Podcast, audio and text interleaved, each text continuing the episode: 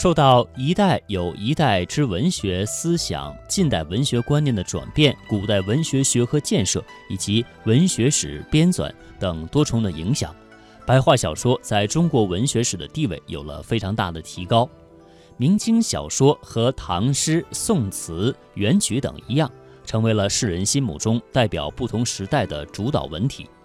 明代是白话小说发展成熟的时代。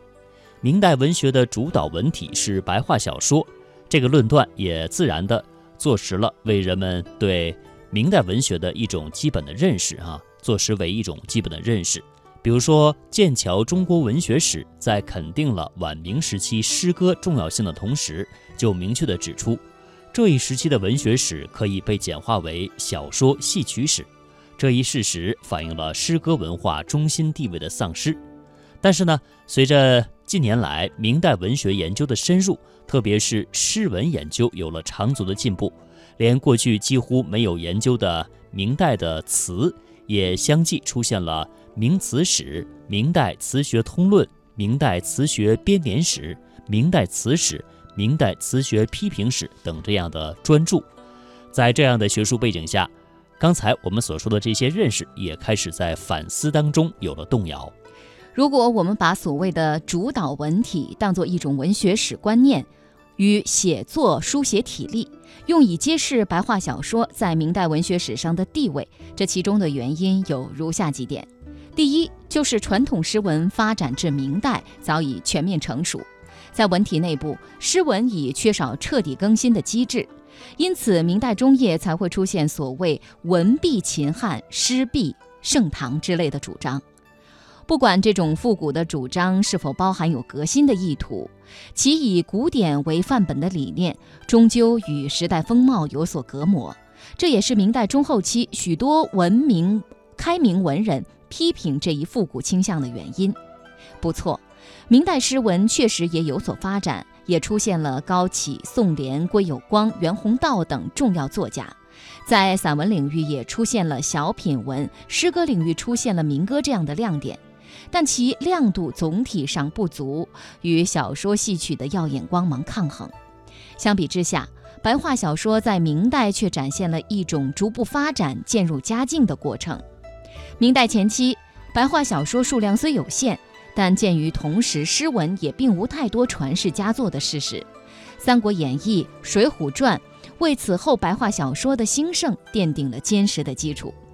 还有一些，比如《西游记》平话、六十家小说这样未完整保存下来的作品，也提示我们对明前中期的白话小说不可小觑。而明中后期，白话小说更是迎来了全面的丰收，涌现了《西游记》《三言二拍》等一大批优秀作品。这些作品不止在叙事方面，甚至在情感表达方面，都达到了古代文学的一个新高度。正如孙凯蒂在《三言二拍·源流考》当中所说的：“吴国小说至明代而臻于极盛之域。”那第二个原因呢，就是到了明代以后，特别是明朝的中后期，中国社会经历了巨大的变化，而传统诗文在题材内容和功能上，基本上是延续着传统的抒情言志、郊游惆怅等。在反映社会生活的变化方面，明显是缺乏适应的能力。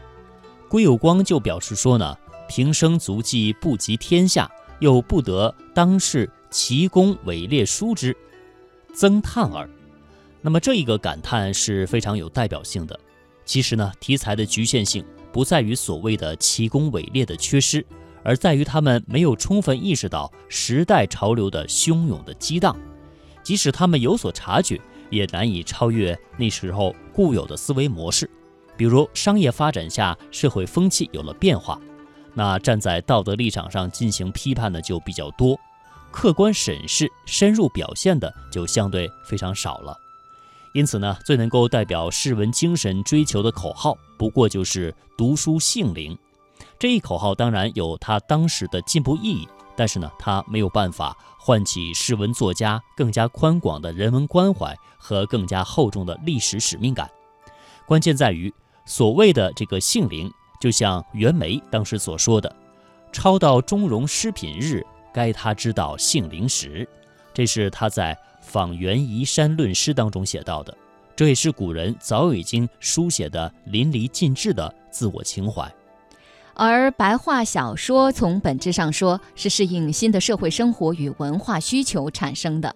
它从不同的角度展现了传统诗文所没有或不屑表现的各个阶层，特别是庶民阶层的原生态的生活场景，成为飞速发展的时代的动态写照。即使是历史演绎、英雄传奇、神魔题材，也往往能赋予人物形象以富有时代感的气质。因此，从通过文学作品把握社会人生这一文文学的基本功能的角度看，白话小说也有理由受到文学史更多的关注。那么第三个原因就是白话小说在文学史上值得给予更多的关注，也是因为它在文体上是表现了更大的开放性、兼容性，可以从总体上代表文学发展的成熟。我们知道，小说在文体上是有一个很突出的特点的。就是所谓的文备重体，像明代白话的小说当中啊，是诗词曲赋、尺牍奏章等各种文体是无所不包，它们构成了小说文体的有机组成部分。白话小说当中的这些文体，有时可以和它们发展呢是保持同步，比如说《警世通言》当中的唐谢元一笑姻缘，就纳入了唐寅等名人的诗。有时呢，又可能具有某种实验的性格，比如说《西游记》当中的诗歌，句式非常活泼，而且节奏明快，甚至是突破了古代诗歌的形式。虽然说我们不必特别抬高白话小说当中其他文体的艺术水平，但如果说他们多少是可以折射出各种文学的面貌，也不为过。白话小说在文体上的开放性、兼容性，不只是文被重体。还在于它与其他文体的关系。一方面，传统的史传文学和文言小说与白话小说与有亲缘关系，白话小说往往以史传和文言小说为本事，并与它们形成某种互文。另一方面，白话小说又对戏曲、说唱文学的题材与叙事范围范式有所影响，因此，白话小说实际上处于个体文学的一个交汇点。通过白话小说可以辐射个体文学，这是我们突出白话小说在文学史上主导地位的又一重要原因。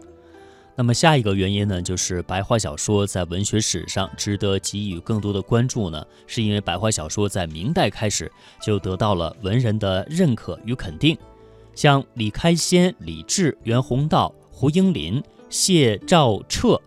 汪道坤等一批文人成为了白话小说的提倡者或者是实践者。李开先在词序当中记载：崔后渠、熊南沙、唐经川、王尊言、陈厚刚为《水浒传》委曲详尽，血脉贯通，史记而下便是此书。且古来更无有一世而二世策者，唐以兼道，呃诈伪并之。不知叙事之法，史学之妙者也。袁宏道还现身说法，写道：“少年攻邪穴，颇逆滑稽传。后来读《水浒》，文字亦变亦奇变。六经非志文，马迁师祖练。那么这些文呢？文人就把《水浒传》和《史记》等这些经典来进行相提并论，在。”相应的白话小说的最初的读者当中啊，我们也看到一批当时著名的文人，其中李开先、谢兆彻、袁宏道、汪道坤、徐如汉等啊，他们都是进士。这些有功名的文人官员的加入，也从一个侧面说明了小说地位的变化。明代文人不只是一般性的肯定白话小说的价值，他们还对白话小说这一文体。第一次进行了具有理论意义的探讨，使得白话小说的文体自觉性获得了新的认识，为它的进一步发展提供了观念上和理论上的铺垫。事实上，白话小说还吸引了冯梦庐、呃冯梦龙、林萌初等一批有才华的文人投身其间，从而改变了白话小说简单的民间记忆属性。值得一提的是，对白话小说给予充分肯定的文人，在诗文方面也是卓有成就，代表了诗文的革新力量与发展。在这种情况下，他们仍对白话小说给予前所未有的推崇。虽然他们的观点不一定代表正统文人的主流观点，但至少可以说明白话小说在当时文人心中已经开始具有越来越重要的地位了。如果我们在文学史的书写当中给予这些人以突出的位置，那么我们有什么理由不重视他们所提倡的白话小说呢？最后我们要说的是，白话小说在明代的传播和接受有了非常大的拓展，影响力的深度和广度都持续提高，正在对社会逐渐形成一种全覆盖的这种呃情况。像叶盛的《水东日记》卷二十一，写到小说戏文屡见称引，其中说呢，今书房相传设立之徒，伪为小说杂书，男人喜谈。如汉小王光武、蔡伯皆庸、杨六、史文广，北人呢喜谈如继母大贤等事甚多。农工商贩抄写绘画家序，而人有之。